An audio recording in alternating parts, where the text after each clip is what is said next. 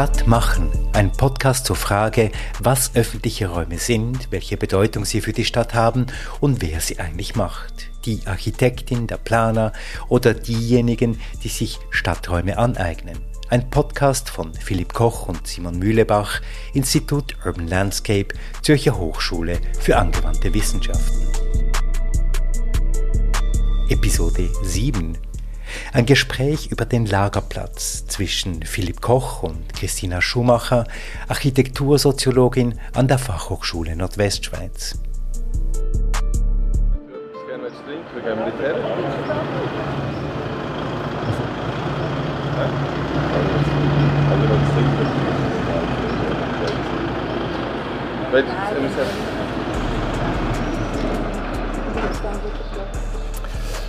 Also jetzt stehen wir beim äh, Porte, das ist der Eingang eigentlich zum Lagerplatz. Neben mir steht Christina Schumacher. Kannst du dich kurz vorstellen? Ich bin Soziologin. Das Angebot, das ich mache, ist eigentlich Soziologie für Architektur und Planung. Ob ich deswegen eine Architektursoziologin bin, das macht man gerne in der Soziologie, so Bindestrich-Soziologien angeben. Da habe ich immer noch Mühe damit. Ich finde dieses Angebot so richtig formuliert. Das mache ich einerseits in der Lehre, zuerst am Departement der Architektur der ETH Zürich und seit jetzt zehn Jahren an der Fachhochschule Nordwestschweiz am Institut Architektur dann mache ich Forschung. Ich bin auch über die Forschung zur Architektur gekommen, was das noch interessiert. Äh, ich habe eigentlich die Profession, den Beruf erforscht und gar nicht so sehr das Ergebnis, also den, den gebauten Raum, sondern die Art und Weise, wie dieser Beruf funktioniert, wie er an der Hochschule funktioniert, wie er in den Büros funktioniert und die Frage dahinter war immer auch eine Frage, warum gibt es eigentlich so wenige Frauen in der Architektur? Ich engagiere mich auch in einem Verein, creatris.ch. Ich engagiere mich für eine hindernisfreie Architektur. Also das ist so wie mein freiwilligen Engagement. Ich lebe selber in der Stadt, habe schon immer in der Stadt gelebt, sehr zentral. Ähm, mit drei Kindern oder zwei davon sind schon fast erwachsen. Ich glaube, man kann sehr gut leben, ohne Auto zu fahren. Ich habe das jetzt auch mit Familie ausprobiert und das geht irgendwie sehr einfach und gut. Also, aber ich interessiere mich schon auch sehr stark. Oder ein Gebiet, was mich sehr interessiert, ist der suburbane Raum eigentlich. Das ist natürlich ein bisschen unglaubwürdig, da ich so Downtown selber lebe und trotzdem mir auf die Fahnen schreiben würde, hey, wir müssen diese suburbanen Räume, die müssen wir stärken. Da müssen wir auch an die öffentlichen Räume und an diese Kategorie des Halböffentlichen auch denken, auf die ich dann gerne hier noch zu sprechen kommen würde. Genau. Also das ist ja schon äh, eine, ein Blumenstrauß an äh, extrem interessanten Perspektiven, die du mitbringst an diesen Ort. Und der Lagerplatz ist ja auch sehr ähm, interessant auch aus der Geschichte. Es ist eigentlich das Produkt einer Deindustrialisierung. Und solche Orte gibt es ja viele. Also die Industrie ist dann in vielen Städten weggegangen. Ähm, wenn du jetzt den Lagerplatz anschaust, ist das etwas sehr Spezifisches hier, was du beobachten kannst oder was wir untersucht haben? Oder gibt es da auch äh, vielleicht Anleihen an anderen Orten, wie, wie aus, so, aus der Vogelperspektive? Ja, man denkt an die äh, deindustrialisierten Areale oder ganze Stadtgebiete in Zürich, natürlich Zürich West, Zürich Nord. Man denkt an Basel, an das Klibeck-Areal. Neuer jetzt das Liesbüchel-Areal. Äh, man denkt an Baden, an die ganzen Areale. Ich habe mir lange überlegt und habe gedacht, ja, also die meisten dieser Areale, ich finde die schwierig vergleichbar. Sie sind sehr oft so, sind sie sehr stark verkehrsdominiert, sind an Durchfahrtsstraßen oder an städtischen Ausfallsachsen. Sie sind in der Regel weniger überschaubar, sind einfach räumlich größer, weniger räumlich gefasst als der Lagerplatz. Was mir so in den Sinn kommt, was ich in einer gewissen Weise vergleichbar finde, sind die SBB-Werkstätten. Oder das heißt jetzt SBB-Werkstatt in Zürich zwischen Hohlstraße und dem Gleisfeld. Da gibt es nämlich auch einen Eigentümer, es ist nicht die Abendrot äh, Pensionskasse, sondern sind SBB Immobilien. Ähm, die geben sich sehr Mühe, gegen außen so als ein innovativer Entwickler zu erscheinen, arbeiten mit einem wirklich großen Team an Fachleuten zusammen, die viel Wert auf, auf, eine nachhaltige, bestandsorientierte Entwicklung, also Denkstadt Saarl ist dabei, In situ ist dabei, Studio Vulkan für die Außenräume, KCAP. Es sind ganz viele Player, von denen einige auch auf viel Erfahrung in der Zusammenarbeit zurückblicken können. Also, und die sind natürlich auch so räumlich gefasst. Die Nutzungen, die vorgesehen sind, sind so ein bisschen anders. Es geht sehr stark also um so äh, äh, um urbane Industrie, urbane Produktion, so Cleantech-Unternehmen äh, und dann Freizeit auch, aber sicher auch kein Wohnen. Das ist auch nicht vorgesehen. Man will kleine Start-ups, hat auch schon kleine Start-ups hat so die Idee, dass man es partizipativ mit sogenannten prototypischen NutzerInnen entwickeln will. Aber es ist so das Areal, das auch im Moment so entdeckt wird. Da ist ja jetzt eine neue Gastronomie aufgegangen und auf der Homepage zumindest wird damit geworben, dass da quasi noch die Leute von der SBB mit ihren orangen Warnwesten dann auf ein neues Publikum treffen. Oder? Das ist auch so ein neuer, natürlich urbaner Schick, der da ein bisschen gefeiert wird. Ähm, du hast mir äh, erzählt bei einem Mittagessen, dass du ja hier warst vor einiger Zeit, vor einer Woche, zehn Tagen. Und ähm, was hast du, was ist dir aufgefallen, als du da die zwei, drei Stunden durch den Lagerplatz spaziert bist? Es war wirklich ein spezieller Tag. Es war, glaube ich, der erste wirklich schöne Tag nach einer langen Kälte- und Regenperiode. Ein Freitag, so Vormittag, mittags, früher nachmittags Zeit, also es ist mir wie geballte gute Laune entgegengetreten, kann man mal sagen. Das hat natürlich auch mit diesem Tag zu tun. Das, äh, irgendwie das Grün ist mir so richtig entgegengeknallt. Die Sonne schien vom Himmel, aber noch nicht so heiß die Leute waren irgendwie gut gelaunt und es gab unglaublich viele Angebote. Ich kam, ich habe meine, meine Mädels im Skillspark abgeliefert und wusste, jetzt habe ich hier Zeit. Und außerdem knurrt mein Magen. Und ich habe mich mit mehreren Leuten hier aus unterschiedlichen Einrichtungen darüber unterhalten, wo ich am besten mein Mittagessen einnehmen könnte, was so die besten Angebote sind. Und jemand hat mir auch gesagt, geh zu diesen Food Trucks. Habe ich gefragt, ja, aber wo kann ich mich dann hinsetzen? Kein Problem, hier gibt es überall Plätze, wo man sich hinsetzen kann will heißen, ich musste die Vorzüge dieses Ortes nicht einmal selber entdecken, sondern es wurde mir auch richtiggehend zugetragen. Also ich hätte einen Promofilm drehen können an dem Tag über den Lagerplatz. Das fand ich schon irgendwie eindrücklich. Also es gibt viele Nutzungen, es gibt viele, quasi es ist ein bisschen abgeschottet, oder? Das haben wir auch festgestellt. Also es gibt so wie eine kleine Gemeinschaft und wenn man den Lagerplatz betritt, dann fühlt man sich in den meisten Fällen willkommen. Bestimmte Bedingungen, die man quasi mitnehmen muss, damit man sich hier wohlfühlen kann, oder ist der Raum einfach so lesbar für alle? Es ist natürlich nicht ein klassischer öffentlicher Raum ist ja auch nicht so, hat sich auch nicht so entwickelt. Es ist eine spezifische historische Entwicklung. Dieser Raum war nicht gedacht als öffentlicher Raum. Er hat einen klaren Zugang. Es war ein für die Öffentlichkeit verbotener Raum. Der hat sich aus einer betrieblichen Funktionalität heraus entwickelt und der ist auch ich denke mal so im kollektiven Bewusstsein der älteren Winterthurer Bevölkerung ist das ja immer noch, war das lange ein verbotener Raum. Der hat sich auch nicht hier angesiedelt, weil er so eine, eine, eine Öffentlichkeitszentralität gehabt hätte, sondern er ist natürlich nahe äh, bei der Bahn. Das sind ja alles sehr stark funktionale Gründe, warum sich dieser Raum oder dieses Areal hier angesiedelt hat. Was natürlich sehr speziell ist, dass es so eine Art wie einen Zugang gibt. Also man kommt hier rein bei dieser Portierloge. Der Platz wird auch vorne bei der Portierloge wird er benannt. Hey, hallo, du kommst hier auf den Lagerplatz. Es ist sehr gut denkbar, dass sich auch äh, manche Bevölkerungsgruppen hier ausgeschlossen fühlen, vielleicht auch so ein bisschen beobachtet fühlen. Also es ist hier sehr viel soziale Kontrolle möglich.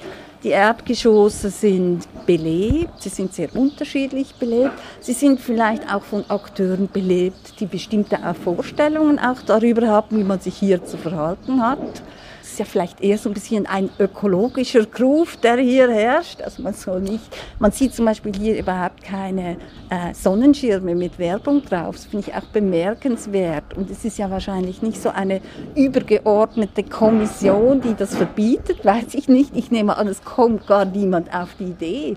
Das sind ja auch so die oder die Symbole, die wir in unseren Köpfen oder auch die Verbote, die wir, die Zensuren, die wir uns in unseren Köpfen mittragen. Auch wenn ich persönlich als Vertreterin einer urbanen, qualifizierten Mittelschicht das super finde, mir gefällt das, aber es ist auch ein bestimmtes ästhetisches Empfinden, was auch hochselektiv ist. Was, ist ein Parad ah, Entschuldigung. Ich mach schnell weiter. Nein, nein. Was ich aber finde, was dieser Selektivität entgegenwirkt, ist Teile der, der Gebäude, also ihre Nutzung, ihre Programmierung.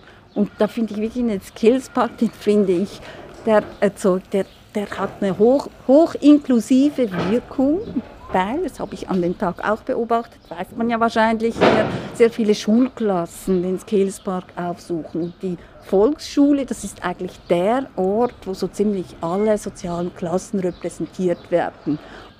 Und den Kindern wird eigentlich, wenn man da, mein, rein geht man natürlich nur stracks, aber raus kommt man und versammelt sich noch ein bisschen, hat so ein bisschen Zeit und man ist nicht sofort einer Straße ausgesetzt. Man ist nicht einem nächsten Konsumangebot ausgesetzt, das einem ablenken würde, äh, sondern man wird schon von diesem Raum eigentlich recht mit offenen Armen empfangen. Man darf sich irgendwo hinsetzen, ohne etwas zu konsumieren.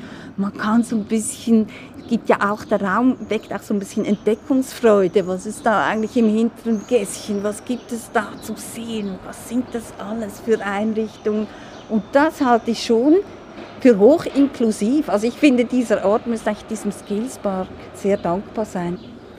Also das ist eigentlich ein urbanes Paradies, das du hier beschreibst, äh, wo alle Menschen zusammenkommen und glücklich sein können. Das ist eine urbane Nische. Ich wollte das noch ein bisschen für den Schluss aufsparen, dann auch, was können wir eigentlich lernen vom Lagerplatz? Es ist einfach eine historische Ausnahmesituation. Es gibt noch weitere so urbane Nischen, aber es ist natürlich nicht etwas, was wir einfach so abholen können und sagen können, das kopieren wir jetzt irgendwie ich habe mir auch überlegt, ich meine, was leistet er zum Beispiel nicht, der Lagerplatz? Also ich kann natürlich eine Demo hier anfangen, aber ich sollte nicht hier enden und sicher nicht eine Kundgebung hier durchführen. Ich habe ein hoch selektives Publikum. Jugendliche und Kids hin oder her, die kommen ja dann auch so vereinzelt hierhin oder zu bestimmten Zeitpunkten das große Publikum, das hier ist, das ist klar, das ist auch selektiv. Der Platz hat keine Öffentlichkeitswirksamkeit, oder? Er ist keine Tribüne. Er hat auch nicht diesen Urban Fabric rundherum. Jetzt wird hier viel entwickelt, es werden mehr Leute hier wohnen, es, wird, es arbeiten auch viele Leute hier, aber man geht zum Beispiel nicht, es ist ja, es ist ja keine Passantenlage, oder? Man geht nicht zufällig hier durch, außer man will jetzt ZHW und so weiter. Deswegen ist es ja, ich glaube, es ist so ein bisschen eine urbane Oase, eine wunderbare Insel, die vielen Leuten, die das wünschen, anbieten kann, hier glücklich zu sein, aber die natürlich viele, viele Angebote, die wir auch suchen in der Öffentlichkeit, sicher auch ausschließt. Also es, es rappelt ja nicht hier, es ist... Äh, aber es wird gearbeitet, das finde ich eine schöne Sache, oder? Dass wir Arbeit im öffentlichen Raum beobachten können oder zumindest hören können, irgendwie etwas davon mitbekommen können, seien es nur die Spuren, hier ein offenes Tor zu einer Werkstatt und Menschen, die irgendwie noch im Übergewand rumlaufen. Aber mir ist auch klar, das sind so Mittelschichtsträume, wie so Räume funktionieren sollten. Wenn jemand von seiner Arbeit, von seiner körperlichen Arbeit sich geknechtet fühlt, hat er eigentlich null Bock in seiner Freizeit nochmal an einen Ort zu kommen, der diese Industrie- und Arbeitsromantik nochmal so ausdrückt. Das sind sicher Träume von Leuten, die am Schreibtisch arbeiten. Du, du, hast gesagt, dass man ähm, den Lagerplatz eben nicht als Lernplatz einfach so kopieren könnte oder als quasi Best Practice irgendwo einfach übernehmen kann. Und gleichzeitig stellen wir ja fest, dass zumindest auf der ästhetischen Ebene viele Gestaltungselemente ja kopiert werden, aktiv. Ähm, und vielleicht eben auch um diese Mittelschichtsträume irgendwie zu erfüllen. Ähm, hast du das Gefühl, dass das wie zurückwirkt auf den Lagerplatz, wenn überall alles aussieht wie der Lagerplatz, dass dann plötzlich der Lagerplatz sich neu erfinden müsste? dass der Lagerplatz zum Standard und zur Simulation seiner selbst wird. Ich habe schon den Eindruck, das ist natürlich auch, es ist wie, es wird so zur Marke, oder? Und das wird natürlich symbolisch, sagt der Lagerplatz, nimm dir hier Raum, eigne mich dir an. Und diese, das sind ja genau so Aneignungspotenzial, oder? Das ist das, was wir heute, wenn wir, wenn wir die ganzen Ausschreibungen für Arealentwicklung und Städte, neue Stadtbausteine sollen sie immer vielfältig, lebendig und mit Aneignungspotenzial sein. Und möglichst sollen wir Bestand stehen lassen, nicht aus also sehr oft bis jetzt eigentlich gar nicht aus Nachhaltigkeitsgründen. Äh, und da meine ich eben nicht ausschließlich die ökologische Nachhaltigkeit, sondern auch so etwas wie eine soziale Nachhaltigkeit und eine kulturelle Nachhaltigkeit. Also Erinnerungen, Geschichten, Spuren von dem, was mal da war. Aber das sind manchmal ja gar nicht unbedingt so die schönen, die ästhetischen Gebäude. Hier dagegen wird schon eine bestimmte Ästhetik, diese Backsteinästhetik, auch dieses Gewusels an niedrigen Volumen, kombiniert mit etwas großformatigeren, die dann auch eine Angebotsvielfalt ausdrücken. Also das ist natürlich eigentlich, ist, wie soll man sagen, es ist der Lego-Kasten für Arealentwicklung, den viele gerne so hätten. In Zürich-West ist man nicht so sorgsam sorgsam mit dem Bestand umgegangen und bereut das natürlich eigentlich heute, oder nicht alle bereuen es, wurde auch sehr viel Rendite damit erzeugt, dass man eben nicht so sorgfältig umgegangen ist. Aber sagen wir mal, Städtebauerinnen und Planer bereuen das natürlich. Und das ist ja auch ein historischer eine historische Sondersituation, dass das hier nicht passiert ist, das Tabula Rasa, das muss man ja auch sagen. Das war ja nicht von Anfang an der Plan, sondern es war eines der sehr früh deindustrialisierten und sehr geschlossenen Areale, mit denen man ja ganz andere Pläne eigentlich vorhatte. Und das ist so durch ja, eine besondere Konstellation konnte der sich so entwickeln. Und das denke ich, das ist nicht ganz einfach, das zu zu kopieren. Diese Sondersituation, dass es diese, ich glaube, 99 Zwischennutzerinnen und Zwischennutzer waren, die gesagt haben, wir wollen hier gemeinsam dieses Areal entwickeln und wir haben uns diesen Raum genommen und wir wollen ihn auch behalten und wir sind auch bereit, diesen Aufwand auf uns zu nehmen, uns zusammen zu tun und hier etwas zu entwickeln. Und das ist, glaube ich, auch ein Irrtum von vielen Entwicklern, dass sie so die Idee haben, so etwas kann man eigentlich auch so top-down, sieht irgendwie cool aus, kommt gut an, verströmt irgendwie so eine Mittelschichtsvorstellung von Urbanität, die wir gerne, die sich gut verkauft. Und jetzt planen wir auch so etwas. Das ist klar, dass das nicht geht. Von daher finde ich, ja, das hat so, wie soll ich sagen, es ist so, Natürlich ist es auch ein bisschen eine Simulation seiner selbst und erzeugt ein ganz starkes Bild. Aber ich finde das relativ unproblematisch, weil dieses Bild, das sagt, nimm dir Raum hier, eben dazu führt, dass die Leute überhaupt auf die Idee kommen, sich diesen Raum zu nehmen. Es ist nicht so, dass, dass, dass alle Teile der Zivilgesellschaft überhaupt diese Idee haben. Ich kann, ich will, ich dürfte, ich hätte Lust, mir Raum zu nehmen. Und das, auch wenn das sehr konzeptionell und gar nicht so organisch nur gewachsen, sondern ein Konzept dahinter steht, das sich dann so ein bisschen kamoufliert ist, find, halte ich das für, für, ja, für eine angemessene Haltung, für einen Raum, der ja eben auch nicht nur dieses Öffentliche, sondern sehr stark so dieses Halböffentliche, all diese Erschließungsräume und diese Übergänge zwischen Innen- und Außenräumen, die zoniert sind, aber diese Zonierungen sind, wie wir merken, an dem Platz, wo wir jetzt stehen, die sind überschreitbar. Es ist nicht klar, wem eigentlich dieser Platz, diese Vorzone zu, zu einer Werkstatt, wer jetzt da das Recht drauf hat, hier zu sein. Jedenfalls kommt niemand und jagt uns hier weg. Und das sind schon Angebote, die wir nicht an so vielen städtischen Orten finden. Und ich glaube, es hat eben ganz viel mit dieser Kategorie des, des Halböffentlichen auch zu tun. Ja, in der Architektur und Planung hat man die gar nicht gerne, man hat es gerne klar. Privates soll direkt ans Öffentliche grenzen. Und das, glaube ich, halte ich für ein Missverständnis. Weil diese Zonen, diese halböffentlichen, sind ja auch die, für die sich irgendjemand zuständig fühlt. Da muss es gar nicht unbedingt dann eine Kuratorin oder ein Kurator oder einen Kümmerer geben. Die Kümmerer sind eigentlich die, die die Innenräume nutzen und die wollen, dass es ja, vor ihrer Hütte, dass es zugänglich ist, aber dass es auch ja, einigermaßen irgendwie gepflegt ist oder einen bestimmten Look oder einen Style hat, den sie eben auch gegen außen, wie sie sich auch gegen außen manifestieren wollen. Also einfach so eine Zuständigkeit, wo fängt mein Raum an? Und wenn das nicht so geklärt ist, wenn es so ein bisschen verwischt ist, halte ich das eigentlich für ein gutes Potenzial. Ähm, da möchte ich gleich einhaken. Diese, ähm, einerseits die Frage, wie, wie stark oder ist es überhaupt möglich, ambivalente Räume oder Ambivalenz zu planen? Und das andere, jetzt um mehr auf die Sicht äh, für Praktikerinnen und Praktiker, wie kann man eigentlich auch ambivalent als mögliches Ergebnis kommunizieren in einem beispielsweise in einem Wettbewerb oder Studienauftrag, wo dann immer so Bilder gefragt sind oder Resultate gefragt sind. Wie kann man überhaupt Ambivalenzen auch vermitteln, so dass das nachvollziehbar ist? Also einerseits, wie kann man Ambivalenz planen? Kann man das überhaupt? Und wie kann man ambivalente Prozesse darstellen?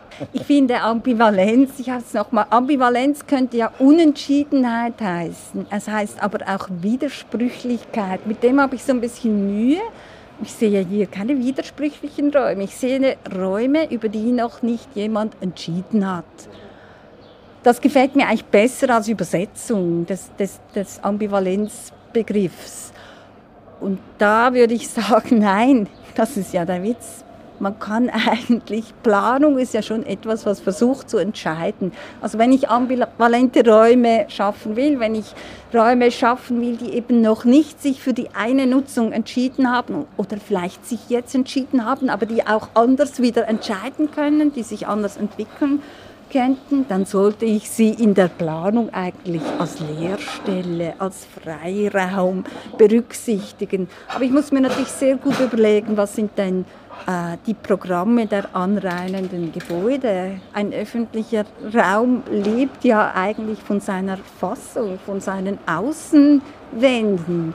Und da geht es nicht nur um die Außenwände, die hier sehr hübsch sind, sondern es geht wirklich auch um die Programme, um die Nutzungen, die da drin sind. Und das ist eigentlich das Entscheidende, um überhaupt solche ambivalenten Räume, dass das auch Nutzer Nutzerinnen sind, die mit so etwas umgehen können, mit ein bisschen Unentschiedenheit und sagen, äh, während meiner Öffnungszeiten beispielsweise eigne ich mir diesen Raum an und abends sollen da die Jugendlichen hängen können. Und wenn es dann morgens ein paar Bierflaschen hat, ist das für mich zwar unangenehm, aber keine Ahnung, ich räume die weg, weil ich habe ja auch etwas davon, dass ich diesen Raum auch nutzen kann für mein Geschäft, für meine Kneipe, was immer ich da, für mein kleines Museum, Entschuldigung, was ich da halt anbiete. Wenn ich in Juris bin und ich habe das Privileg, dass ich im Moment auf vielen, in relativ vielen solchen Gremien irgendwie tätig sein darf, ähm, vertrete ich das natürlich extrem, aber ich bin sehr alleine damit. Man möchte diese Zielbilder haben, man möchte klare Bilder vor Augen haben und man glaubt, dass auch nur diese Bilder kommunizierbar sind. Wieso möchte man diese Zielbilder haben und wieso, also was ist deine Erklärung? Das hat natürlich viel mit, mit Gewohnheit zu tun, dass man diese Also da, ich glaube auch, dass dieses, dass man mit Bildern kommuniziert für eine interessierte Öffentlichkeit, das ist ja auch nicht etwas, was wir schon so ewig haben. Es ist eigentlich fast eher eine etwas neuere Entwicklung, dass man so klar auch mit der Öffentlichkeit kommunizieren will. Und ich glaube, es gibt eigentlich niemanden, der mal fragt, ja, was möchte eigentlich die Öffentlichkeit? Also man glaubt so als Architektur, Planungsseite, Städtebauseite zu wissen, wie man mit der, also was diese Öffentlichkeit braucht, damit man mit ihr kommunizieren kann. Wer aber diese Öffentlichkeit ist, dass sich die im Moment extrem wandelt. Wir haben immer noch diese Vorstellung, ah, so dröge Partizipationsveranstaltungen, das besuchen eher pensionierte Leute mit viel Zeit, äh, Leute, die sofort natürlich auch äh, Einspruch reden, ihre Partikularinteressen vertreten. Ich sehe aber ganz andere Formate von Partizipation sich im Moment entwickeln. Äh, die sehr viel stärker natürlich digital ausgerichtet sind, die wirklich ein jüngeres Publikum anziehen, die auch von einem jüngeren Publikum ausgehen, die immer näher drankommen, sich auch wirklich mit Akteuren der öffentlichen Hand äh, zu Allianzen zu schmieden und zu sagen, wir arbeiten zusammen. Also ich glaube, da ist sehr viel im Umbruch. Du hast gesagt, es ist so eine Stadtnische oder Lagerplatz. Wir haben andere Orte untersucht, die auch sehr spezifisch sind und die spezifische auch Qualitäten haben. Und dann könnte man quasi wie so schließen, ja, okay, es gibt so der öffentliche Raum, den man sich so konzeptionell als einen großen Platz vorstellen kann, wo die gesamte Gesellschaft zusammenkommt und sich so darstellt und sich auch irgendwie auseinandersetzt miteinander, hat sich jetzt so fragmentiert über die ganze Stadtlandschaft. Es gibt da die Nische für die ähm, urbanen Milieus, Bobos und da gibt es die Nische für die konsumwütigen Poser und da besteht die Gefahr, dass quasi dieser öffentliche Raum zersplittert, fragmentiert und damit auch die Gesellschaft zersplittert und fragmentiert? Oder ist es genau umgekehrt, weil die Gesellschaft so heterogen und zersplittert ist, gibt es einen Bedarf nach eben diesen Nischen, die schon ziemlich klar äh, auch eine Ästhetik haben und Nutzung haben? Also eine Antwort gibt es ja schon selber. Ich glaube, dass sich Planung, Städtebau und Architektur äh, auch ein bisschen überschätzen in ihrer determinativen Wirkung. Äh, dass die Gesellschaft längst in Teilöffentlichkeiten zersplittert ist, das, äh, darüber sprechen wir, glaube ich, seit etwa den 1980er Jahren. Das ist ja kein neuer Befund. Ich möchte aber ein bisschen zurückfragen. Wo seht ihr denn jetzt als Buchautor diesen öffentlichen Raum, der wirklich die ganze Gesellschaft inkludiert hat? da gibt es ja so diese Vorstellung von öffentlichem Raum, wie er sich in der Stadt des 19. Jahrhunderts, in der europäischen Stadt des 19. Jahrhunderts ausgebildet hat, oder? Das war eine weiße, männliche, bürgerliche Öffentlichkeit, die sehr stark dieses Bild geprägt hat und diese Räume auch in Anspruch genommen hat. Es gab zum Beispiel keine öffentlichen Damentoiletten. Das ist keine Minorität, das ist die Hälfte der Gesellschaft. Ähm, sehr viele dieser Räume waren eben auch nicht für, für, für ein Arbeiter-, Arbeiterinnenmilieu gedacht oder Dienstbotinnen, all die vielen äh, Bevölkerungsgruppen, Kinder und Jugendliche und so weiter. War ja eigentlich auch eine sehr spezifische Öffentlichkeit, in dieser Vorstellung des Platzes, der dann eben gesäumt ist von äh, gutbürgerlichen Gebäuden mit öffentlichen Erdgeschossnutzungen, die bis heute so zelebriert wird, war ja eigentlich auch eine Teilöffentlichkeit. Nur war es ein Problem, dass eben andere Bevölkerungs Gruppen kann man ja gar nicht sagen, aber andere zivilgesellschaftliche Akteure eigentlich sehr wenig Möglichkeiten überhaupt hatten, sich als Öffentlichkeit zu formieren. Also insbesondere denke ich hier an die Frauen, auch an ethnische Minderheiten, vielleicht jetzt weniger an die Arbeiter, so das Arbeitermilieu, die sich diese Plätze auch geschaffen hat. Ich denke da ganz stark so an den Helvetia-Platz in Zürich. Das ist keine bürgerliche Öffentlichkeit. Meines Wissens hat es die da nie gegeben. Und das ist auch ein Ort, der heute immer noch extrem gut funktioniert und sehr multifunktional äh, funktioniert. Aber auch das ist nicht eine Öffentlichkeit, die alle inkludiert. Die Fußballfans sind da, die Velobörse ist da, äh, das ist da diese Bierfeste, Longstreet Festival ist da, dann sind aber die Klima, Jugend ist da, der 1. Mai ist da. Es gibt wirklich der Markt, der Wochenmarkt, extrem beliebt. Also, und jetzt mittlerweile gibt es auch gastronomische Angebote. Der funktioniert tatsächlich extrem gut. Aber eine bürgerliche Öffentlichkeit finde ich ihn wiederum da nicht. Es gibt auch keine Konsumöffentlichkeit. Es gibt eigentlich keine großen Ladenketten, die sich da in der Nähe des Helvetia-Platzes angesiedelt haben. Und es besteht auch keine Aussicht darauf, auch kein Bedarf. Also die Rückfrage wäre auch, ist es nicht so ein romantisches Bild, das wir haben von diesen, von diesen wirklich öffentlichen Räumen, wo jeder und jede hinkommt und sich empfangen fühlt und sich irgendwie auch repräsentiert fühlt. Das sind ja viele dieser Art von öffentlichen Räumen, das sind sind heute schon sehr stark so konsumorientierte Räume. Bahnhöfe werden natürlich entwickelt, oder?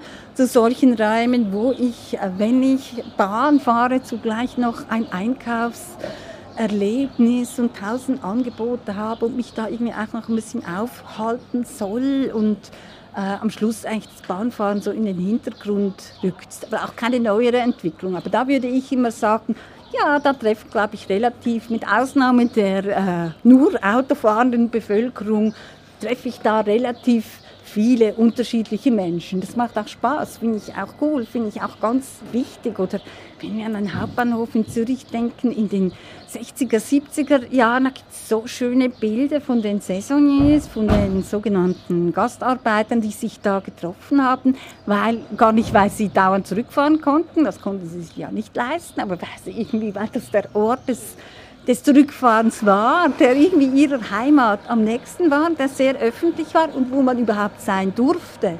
Es ist ja heute auch sehr stark, sind es auch kontrollierte Räume, so ein Bahnhof zu hängen. Ich weiß es nicht, ich tue das nicht, aber ich glaube, es ist nicht ganz einfach, äh, das zu tun. Aber ich kann endlos konsumieren und unendlich viele Stunden verbringen am Bahnhof und trotzdem vielleicht noch dieses Feeling so ein bisschen von Wegreisen und Ankommen miterleben. Das finde ich also von daher hochwertige öffentliche Räume.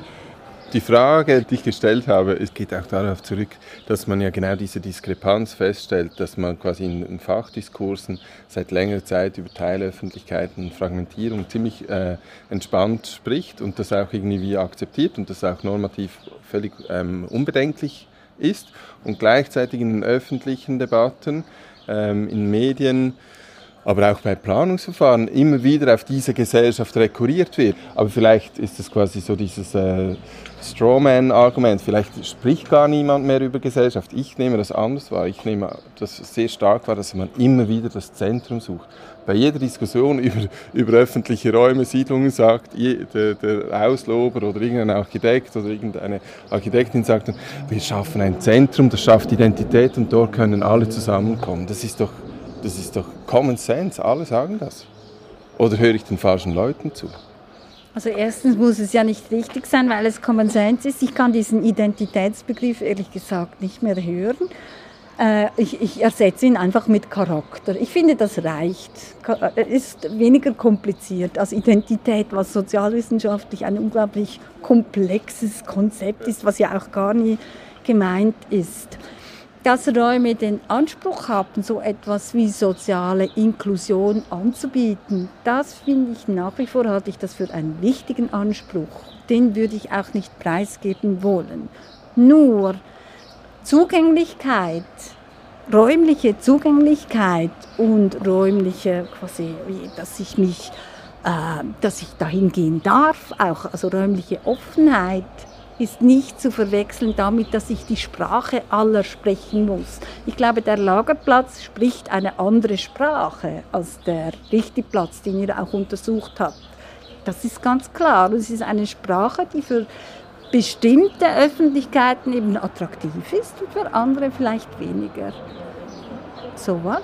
Wo ist das Problem? Wenn ich aber anfange, bestimmte Öffentlichkeiten auszuschließen, hier nicht haben zu wollen oder sie einfach vergesse. Ich denke da auch wieder an die Hindernisfreiheit, an die Behindertenzugänglichkeit, Zugänglichkeit für ältere Menschen und so weiter, Zugänglichkeit für Minderheiten, Migrantinnen und so weiter. Das die da sein muss und dass wir dafür auch räumliche Voraussetzungen schaffen müssen. Das zeigt halt die Hindernisfreiheit immer so einfach, oder? Das, ist, das finde ich eine absolute Selbstverständlichkeit, die ich auch nicht diskutiere. Also die ist nicht verhandelbar. Und dann kommen wir eben zur Frage der Sprache. Dann, äh, ich habe jugendliche Kinder, das, die wollen ja gar nicht, also diese, diese zentralen Orte sind ja auch oft Orte der hohen sozialen Kontrolle, die haben gerne Nischen.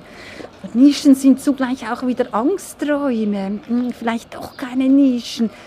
Es, ist auch, es sind so Dinge, die man auch immer so ein bisschen von Fall zu Fall entscheiden muss. Es gibt sicher auch immer Zielkonflikte. Zielkonflikte sind ja nicht schlecht, das sind, sie sind nur dann nicht produktiv, wenn wir sie nicht ansprechen, wenn wir sie nicht ernst nehmen. Aber wir können sie nicht auslöschen, oder? Wir können sie nicht harmonisieren. Ich glaube auch so diese Vorstellung von ja, diese öffentlichen Räume, die müssen dann so harmonisch sein und die Nachbarn treffen sich und machen dauernd, veranstalten die Flohmärkte und Feste, Quartierfeste und was weiß ich alles. Und ich denke, hey, wir sind doch alle total eingebunden in unserem Alltag und ich finde es schon cool, wenn ich einfach mit meiner Nachbarin mal einen Schwarz halte und dann machen wir schon auch mal was Organisiertes zusammen. Aber das ist, kann keine Dauerbeschäftigung sein. Also diese Räume müssen auch leben können ohne die Wimpelschnur, die mittlerweile auf jedem Rendering drauf ist und eben ohne den Flohmarkt und das Hochbeet.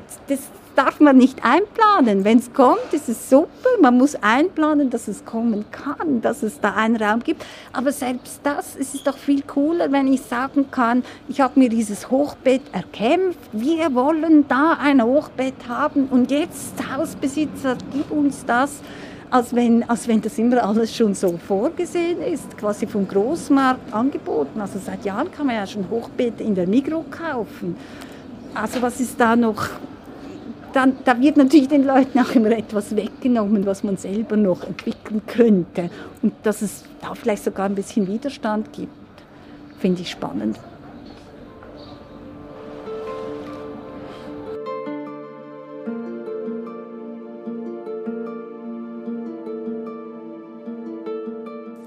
Stadt machen.